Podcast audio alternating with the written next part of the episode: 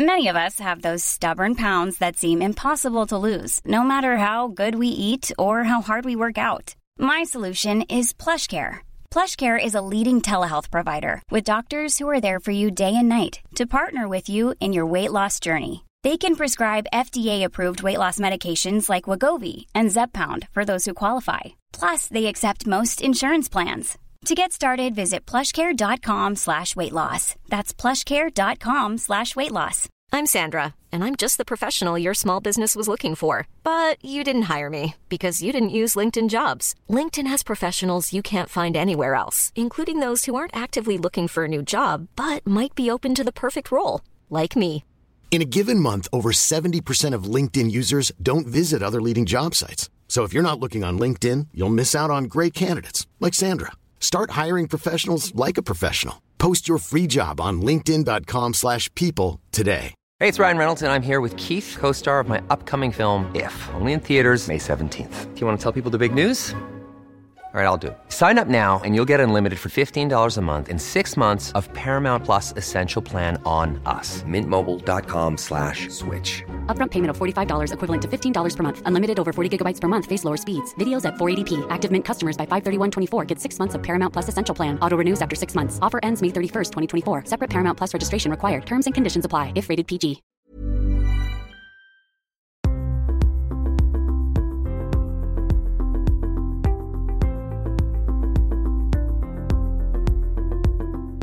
Vous êtes psychologue clinicien, psychothérapeute et écrivain. Vous êtes l'auteur de nombreux ouvrages, dont Le harcèlement fusionnel, les ressorts cachés de la dépendance affective, et plus récemment, Les quatre peurs qui nous empêchent de vivre. Pour commencer, pouvez-vous nous décrire le comportement d'une personne dépendante affective dans son quotidien?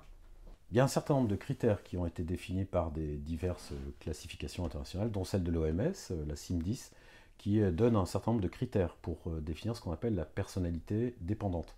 Donc dans ces critères, on a, alors je vais pas peut-être pas tous vous les citer, mais enfin les plus représentatifs, la difficulté par exemple à se lancer dans des projets tout seul, euh, la tendance à vouloir être validé par les gens qui nous entourent, la difficulté à faire confiance aux liens, ça c'est le plus important. La difficulté à se sentir à l'aise dans une, rela- une relation amoureuse par exemple, euh, la tendance à se précipiter dans une autre relation dès qu'une relation finit. Voilà.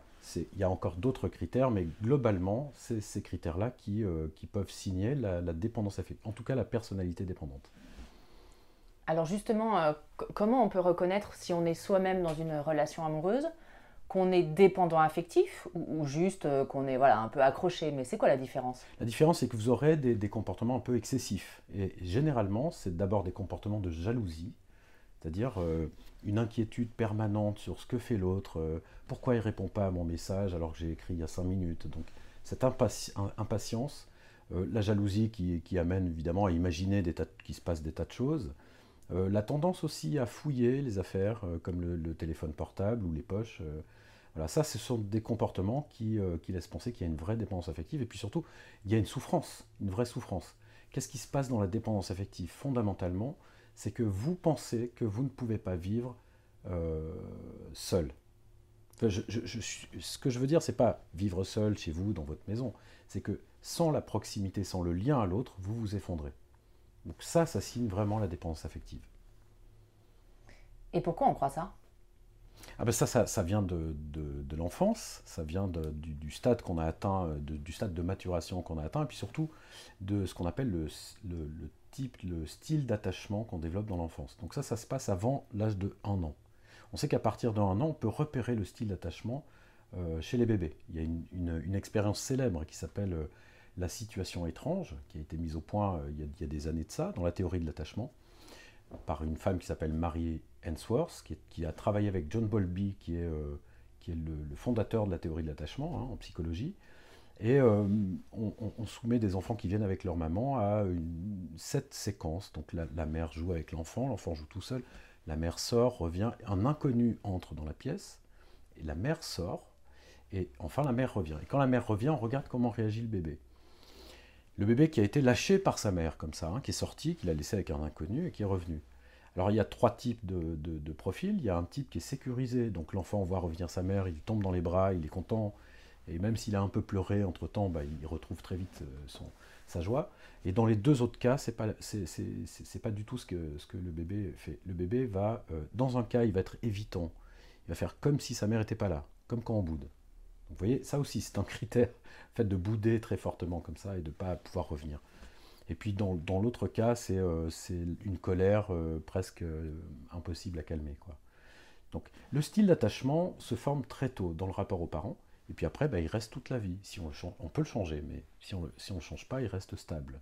En fonction de quoi on n'a pas le même style d'attachement à ses parents? Alors ça, on peut donner des explications. Il y a des tas de, effectivement d'explications dans les manuels de psychopathologie. c'est souvent, alors on va souvent citer parfois des parents maltraitants, mais dans leur écrasante majorité, les parents sont, essayent de bien faire en général. Sauf que même quand on essaye de bien faire, par exemple de couver euh, ses enfants, de les protéger, un enfant surprotégé, par exemple, pourra devenir dépendant.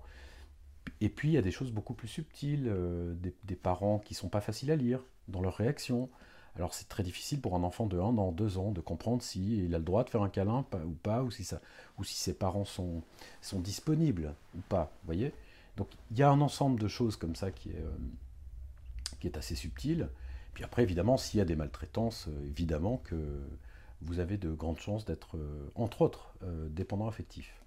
Quand vous dites qu'ils n'arrivent pas à lire le comportement des parents, est-ce que vous parlez des injonctions paradoxales? Par exemple, oui. Vous pouvez développer un peu? On dit une chose et son... Bah, ça, ça, peut être une mère, par exemple, qui, qui va repousser son enfant parce qu'elle a chaud, parce que c'est pas le moment, et puis qui en même temps pourra lui reprocher de ne pas être très câlin alors qu'elle-même l'a repoussé. Voilà, on pourrait multiplier les exemples de ce genre qui sont effectivement des injonctions paradoxales. Vous euh, n'avez jamais la possibilité d'avoir euh, la bonne réponse, en fin de compte. Mais il n'y a pas que ça, hein. il y a le fait d'être couvé, par exemple. À quel moment est-ce qu'on élève les enfants dans la responsabilité de ce qu'ils sont? Donc si on, si on les couve ou si on estime qu'un enfant ça obéit point final, euh, ça ne prend pas de responsabilité, même à son niveau, hein, j'entends. Euh, à ce moment-là, vous, vous, faites des gens qui vont euh, toujours être toujours dépendants des, autres. Voyez? Évidemment, il y a tout ce qui est violence psychologique et autres. Je, voulais rajouter que dans, les, ce qui peut amener à devenir dépendant affectif, c'est le fait que vous avez été parentifié. Donc, vous pouvez développer, nous expliquer comment on est parentifié, quel est le comportement des parents et ce que ça induit du coup chez l'enfant alors, être parentifié, c'est chez l'enfant, l'enfant parentifié, c'est un enfant sur qui on fait porter des responsabilités beaucoup trop lourdes, qui d'ailleurs ne sont pas de son âge, et qui n'est jamais reconnu pour euh, ce qu'il aura apporté. Exemple, une mère dépressive effondrée, qui va demander à l'un des enfants, par exemple, de s'occuper des autres enfants, euh, ou de porter des responsabilités parfois administratives, parfois financières, qui ne sont absolument pas de son âge. Et qui ne sera jamais reconnu dans ce rôle-là, parce que euh, c'est difficile pour la mère de démissionner, de dire ben moi je, me laisse porter par mes enfants, ou le père hein, d'ailleurs. Hein, euh, voilà, donc la parentification, c'est faire porter sur les épaules des enfants des responsabilités qui ne sont pas les leurs. Alors ce qui se passe souvent, c'est que ces enfants sont sages, euh, plutôt sages, plutôt bons à l'école, plutôt, plutôt droits. Ils s'intéressent plutôt à des gens plus âgés qu'eux parce qu'ils s'imaginent être plus matures. Souvent ce qu'ils disent c'est ça, moi j'ai été plus mature que les autres. Et en réalité, c'est un faux semblant, parce qu'arrivés à, à l'âge adulte, ils s'aperçoivent qu'ils sont en retard par rapport aux autres. Ils n'ont pas maturé, justement. Et donc, ils ont peur de tout. Il y a, évidemment, la question de la peur est, omniprésente. Pourquoi ils ont peur de tout? Parce, qu'ils sont toujours en position d'enfant. Ayant cru, euh, ayant cru euh, être plus mûrs que les autres pendant quelques années, ce qui, ce qui, dans les faits était assez vrai, mais pas, pas émotionnellement, ils arrivent à l'âge, à l'âge adulte sans avoir maturé, et du coup, ils, en sont, ils y sont en position d'enfant. Pourquoi leur développement émotionnel ne s'est pas fait euh, du fait qu'ils ont été parentifiés? Ça, c'est euh, c'est un peu mystérieux aussi. Je, sais que j'arrête pas de dire ça, mais c'est vrai qu'on sait peu, peu, de choses en psychologie en général. Mais en tout cas, on le constate. On constate que si on vous parentifie... Euh, il y a une part de soi qui ne grandit pas. Il y a une part de soi qui ne grandit pas parce qu'on ne vous fait pas porter les vraies responsabilités. De son âge de son âge et puis des responsabilités aussi plus importantes qui sont se situer dans le temps, dans l'espace. Combien d'enfants euh, connaissent les noms des rues autour de chez eux? Combien d'enfants sont capables de se situer dans la relation avec l'empathie, etc. C'est compliqué. Hein Donc ça vous fait sauter des étapes finalement et vous arrivez à 20 ans avec euh, en position d'enfant, c'est-à-dire avec une position basse qui vous fait tout voir comme une montagne. Vous avez peur de téléphoner, peur de parler aux gens, peur de prendre la parole, etc. Enfin, peur de votre corps, on pourrait les citer, j'en cite beaucoup dans mes livres. Hein. Alors que vous avez eu une position de, de, de parent-enfant. C'est paradoxal. Et même de parent de votre parent. Ouais. Mais ça a l'air paradoxal, mais c'est vraiment ce qui, ça vous permet, en, fait, ça vous maintient quand même en position d'enfant. Donc c'est un faux semblant, encore une fois. Hein.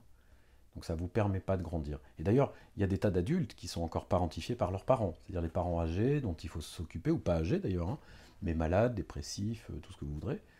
Et ces gens s'imaginent être plus mûrs que les autres parce qu'ils s'occupent de leurs parents. Parfois, ils disent même bah, j'engueule mes parents parce qu'ils se comportent pas bien et tout ça. Et ça, c'est un piège. C'est-à-dire qu'il ne faut pas tomber dans ce piège de, de, jouer le rôle du, du, parent de vos parents. Il faut vraiment, et peut-être on va aborder la question, être à égalité, à la bonne hauteur. C'est ça, être à la hauteur. Et comment on fait justement si les parents nous demandent implicitement ou explicitement d'avoir ce rôle de parent d'eux-mêmes? Alors déjà, il faut le refuser. Donc comment on le refuse? Alors en général, dans dans ce type de situation, vous avez un parent qui va émettre des plaintes je suis pas bien, je suis malade, et, tous les jours, et plusieurs fois par jour, qui va émettre des reproches et qui va demander des conseils. Alors c'est les trois points euh, que je conseille de, vraiment regarder, c'est-à-dire, j'appelle ça PCR, hein, pour, faire un petit clin d'œil à la période dans laquelle on vit, c'est-à-dire plainte, conseil, reproche. Donc il faut absolument euh, laisser la plainte, euh, si, si votre parent se plaint par exemple, ne pas enchaîner avec des conseils ou des reproches juste faire preuve d'empathie, de dire bah oui, t'as mal, c'est sûr, ça fait mal, euh, ou poser des questions. Si le parent demande des conseils, ne surtout pas en donner, sauf dans les cas où c'est très pertinent, évidemment, mais ça peut pas être systématique. Donc les conseils, bah, vous, vous faites le psy, vous renvoyez la question, mais toi, qu'est-ce que t'en penses, qu'est-ce que tu ferais? Parce que ce qui se passe en général, c'est que vous avez donné plein de conseils, qui vont être un peu des reproches larvés, souvent, ou des ordres. Et ces conseils, l'autre les connaît par cœur, le parent. Et donc en général, il les refuse. Il fait pas ce qu'il faut. Tu devrais arrêter de boire, tu devrais euh, prendre des antidépresseurs ou consulter, etc. Et, donc il faut sortir de, ce jeu euh, PCR. C'est la règle PCR que, que, j'explique dans, mes livres et mes séances. Et à l'inverse, euh, quels effets vont avoir le fait qu'un enfant est trop couvé par ses parents? Comment il va évoluer du coup? Et quel adulte il va devenir? Il va devenir un adulte qui est collé, qui reste collé à ses parents. C'est vraiment un collage. Hein. et donc pas un adulte en fait.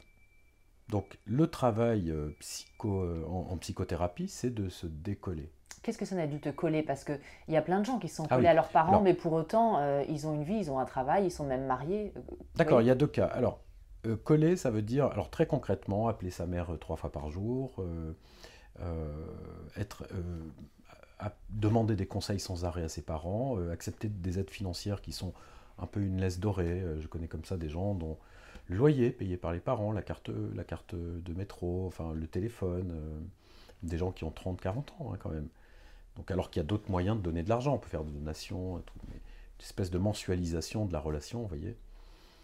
et puis dans d'autres cas, il y a des gens qui diront ah non non, moi ça ne me concerne pas parce que moi j'habite à 2000 km de mes parents et je leur parle deux fois par an. Pour autant, ils sont quand même collés aux parents intériorisés. C'est-à-dire que les parents ont infusé finalement euh, la personnalité, le corps, l'esprit, et c'est les parents qui parlent à travers eux, ils ont les mêmes habitudes, les mêmes croyances, euh, et puis surtout ils les voient ici, au-dessus d'eux, en surplomb, voyez Donc euh, secrètement, enfin c'est souvent le cas, ils se disent quand ils seront morts, je pourrai enfin être moi. Et vous avez comme ça des, gens qui, qui à 40, 50 ans, n'osent pas fumer devant leurs parents n'osent pas présenter euh, leur compagnon ou leur compagne. Vous voyez, à 45 ans quand même. Donc, euh, si, vous n'êtes pas capable de trahir vos parents, euh, ce que je veux dire par là, c'est de, leur dire que vous avez investi de l'affectivité ailleurs qu'en eux, ailleurs que dans la famille. Vous ne pouvez pas grandir. Vous restez l'enfant de vos parents. Est-ce qu'il n'y a pas aussi un mouvement qui vient des parents en faisant une espèce de chantage émotionnel? Oui, alors là, on, va commencer à frôler la question du harcèlement, parce que s'il y a du chantage, évidemment, il y aura du chantage émotionnel, parce que dans un premier temps, les parents ne comprennent pas pourquoi l'enfant prend des, distances. Moi, je dis aux gens qui consultent, eh, si vous pouvez leur expliquer le travail que vous faites, expliquez-leur. Il ne s'agit pas de les quitter, il ne s'agit pas de rompre, il s'agit de remettre des limites là où elles doivent être. Vous voyez, quand vous avez une mère qui euh, partage avec son enfant adulte euh, sa vie sexuelle, qui lui raconte tout et qui se raconte tout. J'avais encore quelqu'un comme ça ce matin.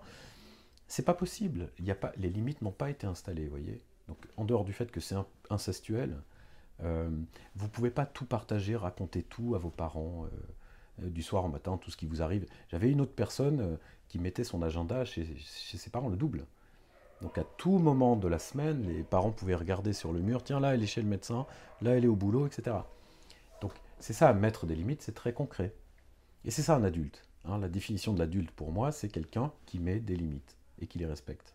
Alors justement, ça peut être intéressant à ce moment de l'entretien que vous fassiez la différence nette entre un adulte psychologiquement et un enfant psychologiquement. Ah ben, c'est ce que je viens de dire.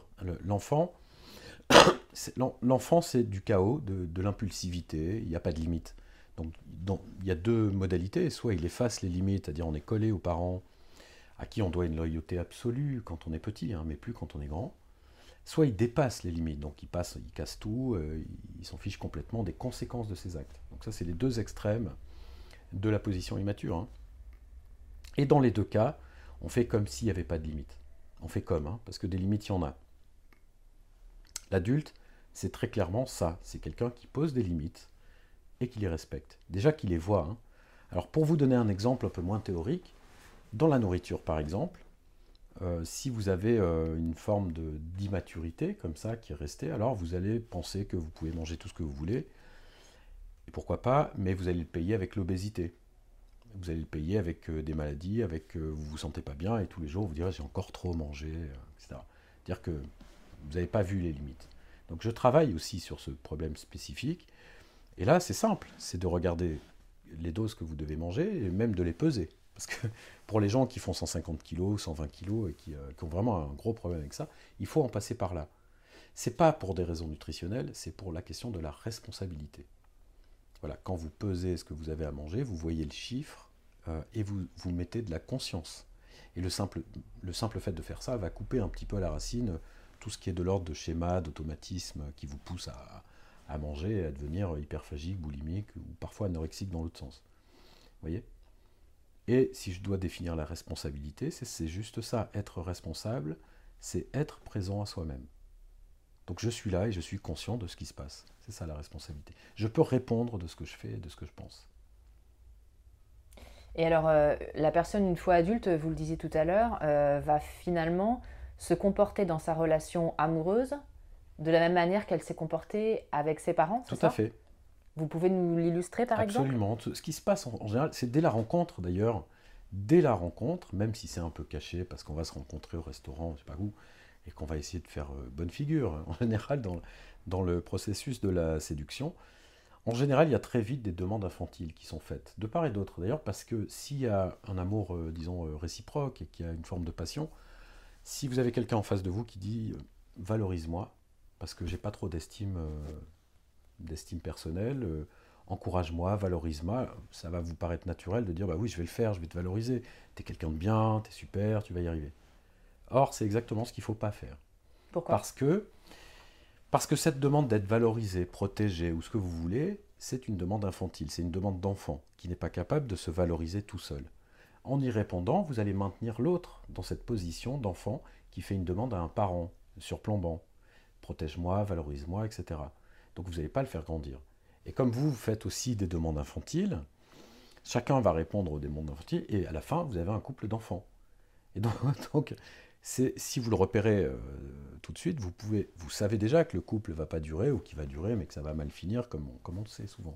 Et est-ce qu'on n'en fait pas tous un peu quand même ou, Oui, alors c'est une question de dosage. Après, il y a des, moments, effectivement, où peut-être vous avez besoin, et c'est pertinent hein, d'être, quand vous remonte le moral, etc. Mais là, je parle de quelque chose qui est systématique, qui est une, un mode de fonctionnement, qui est une posture. Voyez Donc il faut sortir de cette posture et dans le couple amoureux, euh, l'idéal, c'est non pas de s'appuyer sur l'autre, mais de s'appuyer sur la relation. C'est pas la même chose. C'est quoi la différence? C'est-à-dire que bah, l'autre, si vous lui faites des demandes, il va y répondre, et donc vous vous appuyez sur l'autre qui, qui, à qui finalement vous déléguez euh, des choses que vous devriez être capable de faire vous-même. Alors que la relation, vous appuyez sur la relation, c'est être à la hauteur de l'autre, c'est vous dire que vous sentir sécurisé dans cette relation qui vous permet de vous valoriser vous-même, de, vous valider vous-même aussi, Vous voyez, c'est très différent.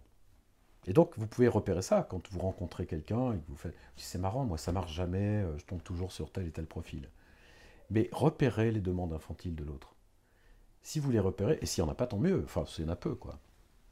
Alors justement, parce que vous disiez, euh, ah, je tombe toujours sur. Euh, donc, a priori, c'est peut-être que nous, on a toujours le même comportement. Oui, absolument. Ouais, tout à fait. Vous avez des demandes qui correspondent à. Et alors, ça, ça va coïncider avec les demandes de l'autre, et vous dites, tiens, bah, on, bah, on s'apprécie, euh, ça, ça, fonctionne. En réalité, ce qui fonctionne, c'est vos demandes d'enfants, quoi, infantiles, voyez Qui vont correspondre avec la demande infantile de l'autre C'est ça, on va se trouver tous les deux, on va se dire, bah, on est passionnés, on s'aime, donc on, voilà, on, on, crée une espèce de fusion, il y a toujours une fusion dans, dans, dans l'amour, hein. euh, et ça, ça, ça, masque un peu le, le fait que ça, ça, va durer quelques mois, puis après, ça sera quelque chose d'un peu plus raisonné. Et où vous aurez besoin de grandir, et non pas d'être maintenu dans un, mais ça, ça vaut aussi pour la jalousie, hein, c'est-à-dire euh, rassure-moi sur le fait que le lien est solide. Euh, la, jalousie, c'est une demande aussi. Donc vous le voyez, quand les gens ne sont pas très sécurisés dans la relation, euh, il faut que vous fassiez un peu violence pour vous dire, bah, d'abord je fais confiance à la relation, et deuxièmement, faire confiance, c'est aussi imaginer que ça peut rompre. Vous voyez? C'est de ne pas le, sortir complètement de, sa tête en disant ça n'existe pas, si ça existe. Même les personnes les plus proches de vous peuvent vous trahir d'une manière ou d'une autre. Et faire confiance, c'est ça, c'est accepter cette incertitude-là, voyez, prendre ce risque. Donc là, on est aussi sur la peur de l'abandon, quelque part? Complètement, complètement. Mais ça, ça marque, ça signale vraiment ce que c'est qu'une personne dépendante. C'est toujours cette, euh, cette peur de l'abandon, et surtout euh, la peur que, étant abandonné, vous allez euh, être anéanti. Pourquoi on croit ça? Parce que vous n'êtes pas capable d'être votre propre père, comme on dit dans l'approche existentielle, ou votre propre mère, c'est-à-dire de tenir debout tout seul sans, être attaché à l'autre. C'est un peu comme si vous viviez euh, en montagne au-dessus d'un précipice rattaché à une corde qui est tenue par l'autre en général. Bah, si la corde casse, bah, je vais tomber dans le gouffre et disparaître. Alors tout ça est fantasmé, hein, puisque c'est pas du tout vrai. Mais psychiquement, c'est très puissant les femmes battues qui n'arrivent pas à quitter, par exemple, euh, ou les hommes battus, hein, qui n'arrivent pas à quitter leur, euh, leur, conjoint, alors même que leur vie est en danger, c'est là que ça se joue. Vous pouvez pas dire, bah, va-t'en. non, c'est pas si simple que ça, parce que lui dire va-t'en, ça veut dire jette-toi dans le précipice. On fait ça Donc il faut d'abord euh, reprendre sa croissance, grandir émotionnellement et arriver à admettre, à comprendre qu'on ne va pas être anéanti si, on si on perd un objet d'amour. Enfin, donc c'est une croyance. Oui, c'est une croyance, bien sûr. Donc cette peur de l'abandon qui fait euh, qu'on devient dépendant affectif quelque part, puisqu'on va rechercher en permanence, euh, si je comprends bien, c'est le résultat de ce qu'on a vécu soi-même quand on était petit. Oui. Où là, pour le coup, on ne pouvait pas s'en sortir tout seul. Non, exactement. Vous avez encore cette pensée du bébé, hein, j'irai même jusqu'au bébé qui effectivement ne peut pas survivre tout seul. Si euh, les parents ne sont pas là, il meurt. Bon le petit bébé, le nourrisson. Hein. Donc c'est vraiment cette impression-là qui est là, c'est puissant. Hein. Et puis après, dans son évolution, on lui a jamais appris, euh, ou il n'a pas eu l'occasion de développer cette pensée que il peut effectivement vivre euh, sans, euh, sans, sans, un lien spécial à un moment donné. Évidemment, on ne peut pas vivre sans lien. On sait, que, on sait que, par exemple, si vous êtes isolé pendant des mois, vous finissez par avoir des bouffées délirantes. Vous avez besoin d'autres êtres humains pour faire penser votre, marcher votre cerveau correctement. Mais euh, dans la vie de tous les jours, c'est pas le cas. Vous croisez des gens tout le temps et, vous pouvez tout à fait euh, être euh, vous séparer de quelqu'un sans, sans, être anéanti. Mais ça, les, gens le comprennent rationnellement, le, le comprennent intellectuellement. Hein. C'est émotionnellement que ça marche pas. Ce truc-là qui. Donc ça veut dire cette peur. Donc finalement, c'est une peur de l'abandon, si je comprends bien quelque part, qui a été vécue à un stade très très précoce de sa vie. Oui. Jusqu'à quel âge à peu près ça s'installe? Il n'y a pas d'âge euh, particulier. Je veux dire, c'est euh, la posture des, parents, leur attitude qui fait que c'est pas que c'est pas des parents qui vous ont abandonné. Hein. C'est beaucoup plus subtil que ça, comme toujours. C'est un ressenti. C'est un ressenti, c'est cette impression que vous pouvez pas vous en tirer seul. Many of us have those stubborn pounds that seem impossible to lose, no matter how good we eat or how hard we work out. My solution is PlushCare. PlushCare is a leading telehealth provider with doctors who are there for you day and night to partner with you in your weight loss journey. They can prescribe FDA-approved weight loss medications like Wagovi and Zepbound for those who qualify. Plus, they accept most insurance plans. To get started, visit plushcare.com slash weight loss. That's plushcare.com slash weight loss. Hold up. What was that? Boring. No flavor. That was as bad as those leftovers you ate all week. Kiki Palmer here, and it's time to say hello to something fresh and guilt-free. Hello Fresh. Jazz up dinner with pecan-crusted chicken or garlic butter shrimp scampi. Now that's music to my mouth. Hello Fresh. Let's get this dinner party started. Discover all the delicious possibilities at hellofresh.com. Parce que euh, parce qu'on vous a laissé entendre ça finalement. Vous savez, une, mère qui est, tout le temps euh, euh, angoissée parce que vous qui dort pas jusqu'à 4h du matin en attendant de vous rentrier, donc ça c'est plus tard, mais quelqu'un qui vous fait absolument pas confiance. Donc vous vous intégrez ce manque de confiance et puis vous, vous, le faites porter sur vous. et Vous n'avez pas confiance en vous non plus, sur le modèle de votre mère ou de votre père. Ouais. Des, des parents qui, euh, sans forcément projeter consciemment sur l'enfant, mais qui eux-mêmes n'ont pas confiance en leur capacité de se réaliser par eux-mêmes, vont le transmettre. Ouais. Eux-mêmes, d'ailleurs, c'est c'est une longue tradition. Eux-mêmes ont, pardon, eux-mêmes ont, ont souvent des problèmes de dépendance affective, l'un ou l'autre, euh, euh, parce qu'ils ont un vécu avec leurs propres parents, etc. Alors des, des parents qui parlent pas, des Vous voyez, il y a tout, tout un, tout un éventail comme ça de, de critères, mais on peut pas, on peut pas en faire une liste. C'est, euh, c'est à vous de, prendre cette responsabilité une fois adulte, justement, quand vous êtes dépendant affectif de vous dire mais c'est ma responsabilité, donc on revient sur le concept de la responsabilité. Je suis présent euh, à moi-même et je peux décider de, faire des choses. Alors pour ça, bah, il va falloir mettre ces fameuses limites entre vous et les parents dont on parlait tout à l'heure. Alors, il y a ça. Euh, la première chose, j'ai l'impression, quand je vous entends, c'est déjà de comprendre que on est capable Ouais. de... Bien sûr. Parce que des fois, on ne le sait pas, je pense. Ouais. On est capable de faire fatalité. plein de choses par soi-même, Ouais. qu'on n'est pas dépendant d'autres C'est personnes. magique, hein, oui. Euh, c'est pour ça, ça explique aussi pourquoi euh, les, les personnes qui sont dépendantes affectives vont rechercher, dès qu'il y a un couple qui, qui s'interrompt, vont aller chercher une autre personne. Très vite, oui. Parce qu'en fait, c'est le lien. Voire même n'importe qui. hein. C'est le lien qui prime, c'est pas la personne. Exactement. D'ailleurs, euh, c'est une question d'attachement, l'attachement n'étant pas une question de sentiment. L'attachement, c'est une question de sécurité. Donc, dans la théorie de l'attachement, euh, on s'attache par sécurité. Qui est la personne vers qui vous vous tournez quand vous êtes en danger? Bah Là, vous avez la réponse à, qui vous êtes vraiment attaché. Si c'est vos parents, euh, il y a encore un attachement en tant qu'adulte trop fort avec les parents. donc petit à petit, il faut pouvoir diversifier ces, attachements. Mais encore une fois, ce n'est pas des sentiments. L'amour, c'est autre chose. hein. Comment vous faites la différence justement euh, entre l'attachement et l'amour? L'attachement, c'est défensif. C'est-à-dire, je vais vers les personnes qui me sécurisent, qui me protègent. Et ce n'est pas forcément des personnes qui m'intéressent, qui ont des qualités qui pourraient me faire grandir et, ou, que je pourrais faire grandir. C'est purement utilitaire. Alors évidemment, c'est agréable de se dire, tiens, cette personne me sécurise, ça me fait du bien, mais il faut se poser la question, est-ce que j'aime euh, ces qualités Euh, Qu'est-ce que j'aime vraiment voyez? Il y a beaucoup de gens qui sont euh, parfaitement capables de dire je- ce qui leur plaît et se contentent de dire bah, je me sens mieux. Donc ça Ça veut dire que c'est pas de l'amour, ça veut dire que c'est l'attachement. Ouais. Quand on n'arrive pas à définir ce qui nous plaît chez l'autre, ça veut dire que c'est plutôt de l'attachement. Oui, ou plutôt quand euh, on sent qu'on est attiré plus pour des raisons de sécurité. Donc des raisons utilitaires, voyez? Et c'est souvent ce qui se passe aussi pour quitter les gens. C'est-à-dire qu'on a beaucoup de mal à quitter parce qu'on est très vite angoissé. Donc on s'aime plus, on se chamaille, machin, ça marche plus, mais on n'arrive pas à se quitter. Alors là, les gens ne comprennent pas. On s'aime plus, d'accord? Mais c'est pas pour autant qu'on va arriver à se, à se séparer, voyez? Parce que vous allez vous retrouver en- dans une situation de, grand, de grande vulnérabilité. Donc, Ça, c'est lié à la dépendance affective? Bien sûr, oui. D'accord. Donc C'est- ça veut dire que si on n'arrive pas à quitter son conjoint, Mm. même si Que on vous est- n'aimez plus, qu'on n'aime plus Mm. depuis X années, Mm. euh, ça veut dire qu'on est indépendant affectif. ça veut dire qu'il y a une dépendance affective, en effet. Et euh, une dépendance. C'est- pas l'image qu'on a des dépendants affectifs. On croit souvent qu'en fait, euh, ils vont de relation en relation et ils échouent.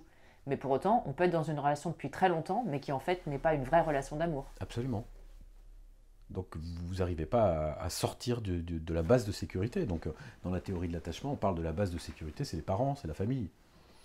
Mais vous avez des bases de sécurité secondaires, comme les conjoints, les couples. Et là c'est pareil, bah, comme vous n'êtes déjà pas arrivé à sortir de la première, et que vous êtes encore en position d'enfant de vos parents, comment vous voulez sortir de la deuxième euh, base de sécurité, celle que vous avez constituée dans votre couple? Vous n'en êtes pas plus capable, vous voyez? Donc il faut commencer le travail du côté des parents. Alors pourquoi il faut commencer par les parents? Mais parce que si vous êtes aujourd'hui bien qu'adulte et payant vos impôts, travaillant, etc., alors oui, il y a la façade de la responsabilité sociale, très bien. Pour autant, pour autant vous n'êtes pas responsable du point de vue existentiel. Et donc, euh, euh, vous êtes finalement dans la, position de l'enfant, voilà, déguisé en adulte. Hein. C'est souvent ce que disent les gens. Hein. Moi, j'ai peur qu'on voit l'enfant qui est à l'intérieur quand je suis au travail, euh, etc. Effectivement, il y a l'impression d'avoir cet enfant intérieur. Mais d'où il vient? D'où ça vient ça? Ça vient du fait que c'est vos parents qui ont fait de vous un enfant. Vous êtes arrivé dans ce monde, et du fait qu'ils soient là et qu'ils aient cette relation avec vous, ça vous a donné le statut d'enfant que vous avez connu hein, jusqu'à à peu près 18 euh, ans. Bon. Euh, donc c'est avec les parents qu'il faut euh, casser ce, type de relation et ce statut. Alors il ne s'agit pas d'aller leur demander hein, est-ce que je peux être un adulte, s'il vous plaît? Pas du tout, ça se prend, ça se demande pas. Parce que si ça se demande, c'est qu'on est un enfant encore. Exactement. Vous voyez comment c'est paradoxal très vite. Est-ce que je peux vous demander l'autorisation de ne plus être considéré comme un enfant, mais comme un adulte, etc. Ça ne marche pas. Vous devez le faire. Euh, de vous-même, euh, sans leur demander leur avis. Mais ça ne veut pas dire qu'il faut tout casser et renverser la table. Hein. Comment ça peut se traduire par exemple? Il faut euh, être à la même hauteur que ses parents. Vous savez, il y a beaucoup de gens qui disent Moi, je ne me sens pas à la hauteur dans mon boulot, dans mon truc, dans tout ce que je fais. Tout. De quelle hauteur on parle? On parle exactement de la hauteur de ses parents, à soi, hein. pas en général, de ses parents. Donc l'idée, c'est d'arriver à la hauteur de ses parents. De sentir leur égal? De se poser face à eux en tant qu'adultes, face à des adultes. Vous voyez?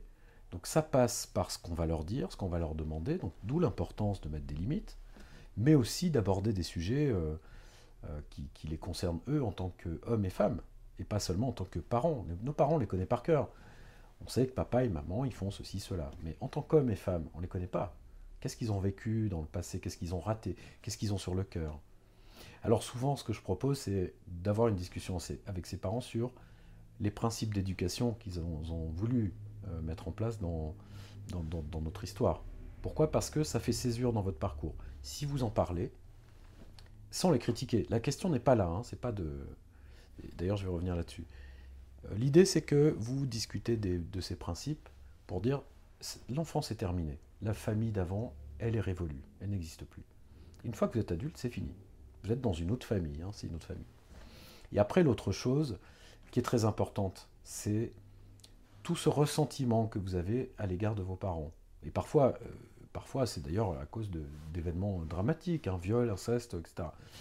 Euh, coups, euh, agression physique, mais généralement, disons plus généralement, c'est plus subtil que ça. C'est, j'ai pas eu assez de, reconnaissance, d'affection, etc. Tout ça, il va falloir tirer un trait là-dessus. Vous ne pouvez pas passer votre vie à poursuivre vos parents en disant réparer euh, vos fautes. D'abord, un, ils ne peuvent pas réparer, comment vous voulez qu'ils réparent ce qui est passé? Et deuxièmement, les poursuivre sans cesse en disant bah, ils m'ont maltraité, ils ont fait ceci, cela, c'est vous condamner à rester dans la position de l'enfant. Donc vous êtes obligé de dépasser. Vous ne pouvez pas réparer, mais vous pouvez dépasser ça. Et comment on le dépasse? Juste en en prenant conscience et en pardonnant, j'ai envie de dire? Alors, pardonner, vous n'êtes pas obligé, hein. mais euh, c'est vrai que c'est mieux, mais ça ne se commande pas. Le problème, c'est ça, c'est que ça ne se commande pas. C'est vrai que de dire je ne t'en veux plus, c'est très beau, très fort, mais c'est un sacré travail. Hein. Alors, le dépasser, c'est déjà commencer par ne pas chercher réparation. Alors, ça, c'est facile à penser, vous interdisez de chercher réparation. Et la deuxième chose, bah, c'est d'avancer, de, encore une fois, de mettre ses limites avec vos parents et, peut-être aussi de penser que vous n'êtes pas déterminé absolument par ça. C'est que vous êtes libre, hein. vous avez cette possibilité de changer les choses. Vous avez même la possibilité, je le crois, de modifier votre style d'attachement. S'il n'est pas sécure, vous pouvez devenir de plus en plus sécurisé. Et alors justement, une fois qu'on a fait ce travail avec ses parents, comment on change notre style d'attachement? Ah bah il change au fur et à mesure en fait. Il y a pas, c'est pas je fais ça avec mes parents et mon style d'attachement euh, change. C'est-à-dire que si vous êtes capable de faire ce travail-là, euh, ce qui n'est pas évident déjà, il faut déjà un petit peu de temps, euh, vous allez petit à petit être capable de, encore une fois, être votre propre mère, votre propre père. C'est-à-dire de tenir debout sans forcément qu'on vous tienne la main. Quoi. Et ça, c'est un entraînement quotidien. Et c'est ce qui, vous permettra de venir à bout de toutes sortes de peurs hein, qui sont la peur de l'autre, euh, la peur de ne pas être à la hauteur, euh, le syndrome de l'imposteur. Euh, pourquoi? Parce que le syndrome de l'imposteur, c'est ça, c'est qu'il y a l'enfant qui est caché là-dedans et vous avez peur qu'on le voit. Mais à partir du moment où vous mettez les limites avec vos parents, il n'y a plus cet enfant qui... Fantasmé, hein. Je ne dis pas qu'il y a un enfant là-dedans, hein. mais disons du point de vue émotionnel, vous, arrivez à, dépasser ça et à mettre ce qui appartient à l'enfant. D'ailleurs, on dit souvent euh, il, faut, euh, faut garder l'enfance, on valorise ce truc, c'est pas ça qu'il faut faire du tout. Il faut effectivement valoriser ce qui relève de, disons, de l'origine, de ce jaillissement d'énergie qu'il y a dans le bébé, le nourrisson, la curiosité, euh, la joie, l'énergie, etc. L'enthousiasme. Mais par contre, il faut maîtriser tout ce qui est pulsionnel et chaotique. Donc, et ça, vous êtes obligé de mettre des limites. Vous voyez? Pour autant, on peut le vivre quand même, mais le cadrer. oui, c'est ça. Quand vous parlez de, de pulsions. Bah, les pulsions, il faut les cadrer, oui. Il faut les maîtriser. Donc, euh, on les maîtrise par le sentiment de responsabilité. Je regarde ce que je fais. Alors, moi, je donne des exercices. Hein, parfois, simplement arrêtez-vous au feu rouge piéton. Hein, vous, euh, vous pouvez traverser parce qu'il n'y a pas de voiture. Donc, tout le monde traverse. Mais vous pouvez vous entraîner là en vous disant Mais moi, je vais décider que je ne traverse pas au rouge et je vais m'obéir alors même que j'ai envie de, traverser parce que je suis pressé, tout le monde est pressé, sans bien savoir pourquoi d'ailleurs, hein, parce que tout doit aller vite, etc. Vous allez voir que vous arrivez à vous entraîner comme ça en disant je traverse pas au feu rouge. Donc vous vous obéissez, vous mettez ces petites limites quotidiennes, mais il y en a plein hein, des limites qu'on peut mettre comme ça. Hein. Vous parlez dans votre livre de l'intolérance à la frustration, qui est caractéristique de l'enfant. Donc ça veut dire que si on l'a une fois adulte, c'est aussi un signal. Absolument. Oui, c'est tout à fait caractéristique de l'enfant. Mais pourquoi l'enfant est intolérant à la frustration C'est que, vous savez, il vit dans une bulle, on vit tous dans une espèce de bulle qui a une taille euh, différente suivant les âges. Et chez l'enfant, elle est très restreinte. C'est-à-dire que pour un petit enfant, demain n'existe pas. Si vous dites ce bonbon, tu l'auras demain, sa frustration est d'autant plus grande que demain, ça n'existe pas pour lui. sa bulle de temps, elle est là. Voyez et en grandissant, vous voyez bien que vous êtes capable d'attendre demain, la semaine prochaine, l'année prochaine, de vous projeter. Pareil pour, euh, pour, pour l'espace, tout vous paraît tellement loin. Euh, pareil pour euh, la relation. C'est-à-dire vous êtes soit plutôt centré sur vous, soit vous avez un peu plus d'empathie et vous êtes capable d'imaginer d'autres personnes. Bon, c'est cette bulle en fonction de, sa taille, vous êtes plus ou moins tolérant, vous êtes, vous êtes capable de faire les choses en temps et en heure, de ne pas procrastiner. Ça, si vous procrastinez, c'est aussi un signe de dépendance, en tout cas d'immaturité, disons. Voilà parce que procrastiner, ça veut dire euh, pourquoi je ferai un truc maintenant que je dois rendre dans un mois? Je vais attendre le dernier moment. Comme ça, je verrai les conséquences de mon action. Alors que si vous avez une bulle de temps un petit peu plus grande, dites je peux le faire maintenant pour dans un mois, j'arrive à imaginer ce que c'est. Prendre un peu de hauteur, un peu de recul sur tout ce qui nous arrive. C'est ça. C'est vraiment une, question d'univers, de, quoi. Si vous êtes. Euh, la part enfantine, elle est d'autant plus forte que vous repérez chez vous de l'impatience, de la nervosité, de l'envie d'aller vite, euh, etc. Ce qui peuvent être euh, parfois des qualités euh, mises en avant dans notre société. C'est paradoxal. Oui, si c'est pertinent. Il y a un moment où il faut aller vite, être rapide, etc. D'accord, ça c'est pertinent. Mais être rapide tout le temps, il y a même des gens, moi je connais même des gens qui dorment vite, donc ils se réveillent systématiquement deux heures avant leur réveil parce qu'ils sont pressés. Donc euh, ils ne comprennent pas, ils pensent que c'est euh, parce que c'est leur, corps, etc. Non, c'est leur mode d'être. Donc la même personne donc, qui se réveille deux heures avant son réveil, qui est célibataire, euh, quand elle mange son dessert, elle lave déjà la vaisselle de l'autre main. C'est pour vous dire quelles extrémités on en arrive. D'accord. Donc finalement, quand on est dépendant affectif, ça se joue en fait partout dans notre quotidien déjà. Ah oui, partout, c'est imprégné dans tout, la manière de ranger les meubles, de, de vous habiller, de, de, vous coucher, de manger, tout. Et donc, aussi la, relation de couple. Qu'est-ce que vous pouvez donner comme, euh, comme petit conseil euh, du quotidien, justement, euh, pour euh, commencer à travailler là-dessus?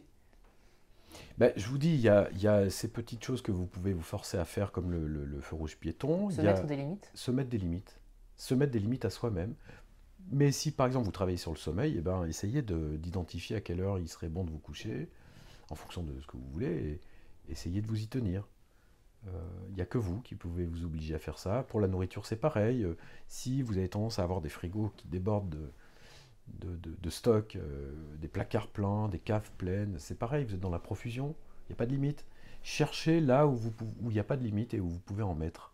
C'est ça l'exercice, mais ça se voit au cas par cas, ça. Hein. Et puis évidemment, le travail de fond, c'est quel rapport vous entretenez avec vos parents réels et vos parents intériorisés.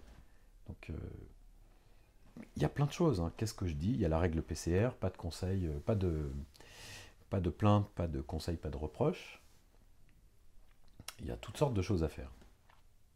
Et, euh, plus concrètement, dans une relation amoureuse, justement, quelles sont les, les bonnes pratiques, j'ai envie de dire, pour un dépendant affectif, pour aussi travailler là-dessus sur cette relation? La bonne pratique. Du début, du début de la rencontre C'est d'éviter de faire des demandes infantiles.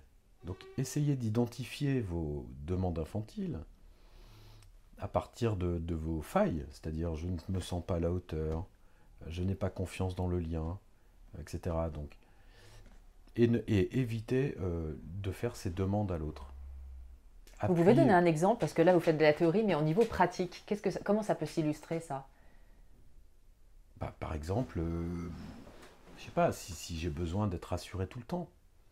Euh, je peux entendre que vous ayez besoin d'être rassuré euh, de temps en temps dans ce que vous entreprenez, mais si vous avez besoin d'être rassuré tous les quarts d'heure, là il y a un problème. Si vous rassurez d'ailleurs à la fois sur votre valeur et sur, sur la présence de l'autre, sur son engagement vous dit une fois qu'il vous aime et que voilà, c'est pas, pas besoin de l'avoir tous les quarts d'heure. Vous n'êtes pas obligé d'avoir une réponse tout de suite non plus à vos, à vos messages. Il faut être capable d'attendre une heure, deux heures. Euh, voilà, enfin bon, après ça, ça, varie selon les gens, mais c'est vraiment des choses très très concrètes de ce type-là. quoi. Est-ce que ça veut dire que dans la rencontre amoureuse, quelque part, on va aller donc chercher quelqu'un qui va venir combler nos, nos failles, nos peurs et donc, est-ce que ça veut dire que justement, euh, dans cette phase d'approche, euh, il faut être vigilant à pas aller chercher ça en premier? Oui. Il faut voir euh, d'abord ce que l'autre demande, en fait, et puis ce que vous, vous aurez tendance à, demander, à faire et à donner aussi. Hein. Donc, si on a, si on a un problème d'estime de soi-même, par exemple, ne pas dire ah bah cette personne c'est la bonne parce qu'en fait elle m'a rassuré sur mon estime de moi-même. C'est pas c'est pas le critère principal. Et puis j'ai même pu lui dire de toute façon je me sens nul je suis pas à hauteur de toute façon tu es tellement mieux que moi tu je te mérite pas etc voilà. Ça. alors il y a aussi la précipitation les gens qui se précipitent dans la relation vous les repérez. C'est-à-dire euh, vous les rencontrez le lendemain ils vous disent je t'aime et euh, le surlendemain ils veulent se marier. Donc j'exagère un peu mais c'est un peu ça ça va très très vite. Et quand ça va très vite c'est jamais bon signe. Donc si vous-même vous allez vite freiner, travailler la patience. Tout ça, c'est rendu possible par le travail que vous faites sur les parents à l'origine. Hein. Donc, euh, parce que vous sortez de la position de l'enfant et que petit à petit, vous êtes euh, capable d'avoir cette fameuse bulle de temps, d'espace, vous êtes un peu plus patient, vous êtes moins fébrile euh, à vouloir parler tout le temps, avoir des réponses à vos messages. Enfin, vous voyez, c'est ce que je vois moi en séance souvent dans la dépendance. Et, et dans, les, dans vos patients, j'ai pas envie de vous demander un pronostic de temps, mais il faut imaginer à peu près euh, combien de temps pour commencer à être un peu mieux, quoi, à être un peu plus adulte, à faire des choix plus responsables. Je peux pas vous dire ça parce que ça dépend de l'engagement que vous allez mettre dans la thérapie. Si là je vous donne, je vous dis, bah, euh, voyez comment vous pouvez euh, mettre vos parents à distance il y a des gens, ça fait deux mois qu'ils y travaillent, ils n'y arrivent pas. Par exemple, tout à l'heure, j'avais encore, j'étais avec quelqu'un, une jeune femme de 37 ans qui appelle ses parents euh, qui vivent à l'étranger, qui les appelle trois fois par jour. Trois fois par jour. À 37 ans. C'est comme fois si chaque jour. Ouais. C'est comme si elle n'avait pas quitté euh, la maison familiale qui se trouve à l'étranger à des milliers de kilomètres. Voyez Et pour autant, vous expliquez tout à l'heure, parfois on ne peut ne pas s'appeler, ne plus avoir de contact, mais avoir encore une forme d'attachement à ses parents par, euh, par l'opposé, j'ai envie de dire, par, euh, parce qu'on les a rejetés. C'est pas, non, non, oui, alors on peut les avoir rejetés ou pas, mais c'est qu'on vit toujours selon leurs principes. Donc leurs principes, leurs convictions, voilà, enfin sur ce que doit être, ce qu'on doit être dans la vie. Alors parfois c'est des principes moraux qui sont tout à fait banals, c'est-à-dire faut pas voler, faut pas mentir, mais parfois c'est il faut, voter à droite, voter à gauche. Bon voilà, c'est toute une vision de la vie dont il faut se séparer. Alors il faut faire le tri un peu dans dans son, dans son esprit, hein, dans, son, dans son mode d'être, ses habitudes quotidiennes, hein, très triviales. Et euh, c'est ça qui vous permet de, vous décoller. Alors la, jeune femme dont je parlais, qui appelle ses parents trois fois par jour, ça fait plusieurs mois qu'elle travaille là-dessus et elle n'arrive pas à modérer. Donc si elle pouvait déjà passer à une fois par semaine, ça serait une victoire. Mais c'est une question de courage. Voilà, il y a des gens qui vont être un peu plus radicaux que, d'autres. Donc si vous attendez en vous disant il y a un moment ça va venir, bon oui, mais il y a des gens plus rapides que d'autres. Et, puis parfois c'est peut-être plus, vous disiez, euh, c'est peut-être plus subtil euh, quand euh, vous parlez par exemple de système de valeurs. Peut-être qu'on n'appelle pas ses parents trois fois par jour ou même trois fois par semaine, mais qu'en fait on a épousé inconsciemment tout leur fonctionnement et qu'on reproduit intégralement qui ils sont sans pour autant les appeler trois fois par jour. C'est ça. Et ça aussi, c'est de la dépendance quelque part. Bien sûr, oui. Vos parents vous habitent. Hein. Il y a des parents intérieurs, donc il faut arriver à faire la part et aller chasser de, de, votre corps, même parfois quand je travaille sur le surpoids, le surpoids c'est la présence des parents, souvent. Pas toujours. Souvent, c'est les parents qui, sont à l'intérieur de vous. Sortez de ce corps. Quel est le lien Quel est le lien entre le Le lien, c'est bah, la, position d'enfant, toujours, euh, sans limite, vous mangez, la profusion, etc. c'est assez compliqué dans un laps de temps un peu court d'expliquer ça en profondeur, hein, mais euh,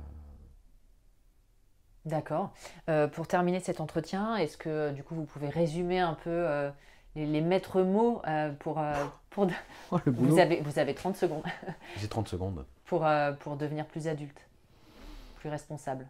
Alors, il faut savoir que si vous êtes dans la dépendance affective, c'est que vous êtes dans une position d'enfant de vos parents. Il faut donc, la clé, c'est donc de mettre vos parents un peu plus à distance en essayant de ne pas être systématiquement ni dans la plainte, ni dans le conseil, ni dans le reproche, ne pas chercher à être aidé par eux, et surtout arriver à leur hauteur, c'est-à-dire adultes face à des adultes. Ça, c'est la clé. Après, euh,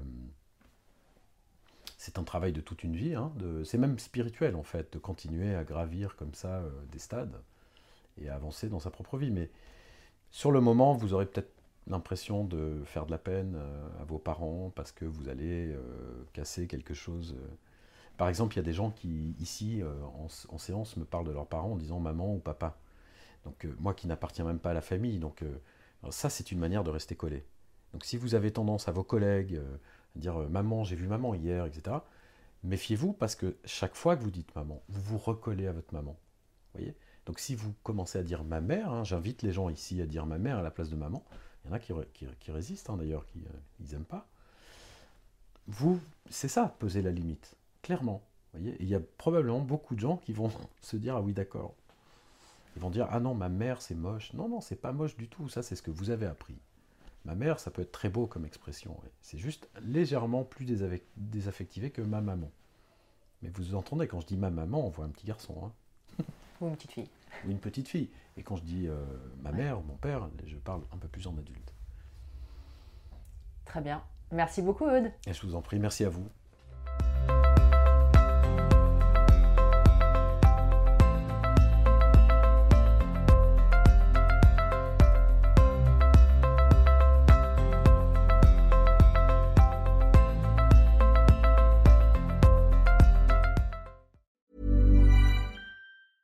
Hey, it's Danny Pellegrino from Everything Iconic. Ready to upgrade your style game without blowing your budget? Check out Quince. They've got all the good stuff shirts and polos, activewear, and fine leather goods, all at 50 to 80% less than other high end brands. And the best part? They're all about safe, ethical, and responsible manufacturing. Get that luxury vibe without the luxury price tag. Hit up quince.com slash upgrade for free shipping and 365 day returns on your next order. That's quince.com slash upgrade. Imagine the softest sheets you've ever felt. Now imagine them getting even softer over time That's what you'll feel with Bowl and Branch's organic cotton sheets. In a recent customer survey, 96% replied that Bowl and Branch sheets get softer with every wash. Start getting your best night's sleep in these sheets that get softer and softer for years to come. Try their sheets with a 30-night guarantee. Plus, get 15% off your first order at bowlandbranch.com. Code BUTTERY. Exclusions apply. See site for details. Hi, I'm Daniel, founder of Pretty Litter. Did you know cats tend to hide symptoms of sickness and pain? I learned this the hard way after losing my cat, Gingy. So I created Pretty Litter, a health monitoring litter that helps detect early signs of illness by changing colors, saving you money and potentially your cat's life. Pretty Litter is veterinarian developed, and it's the easiest way to keep tabs on your fur baby's health right at home. Go to prettylitter.com and use code ACAST for 20% off your first order and a free cat toy. Terms and conditions apply. See site for details.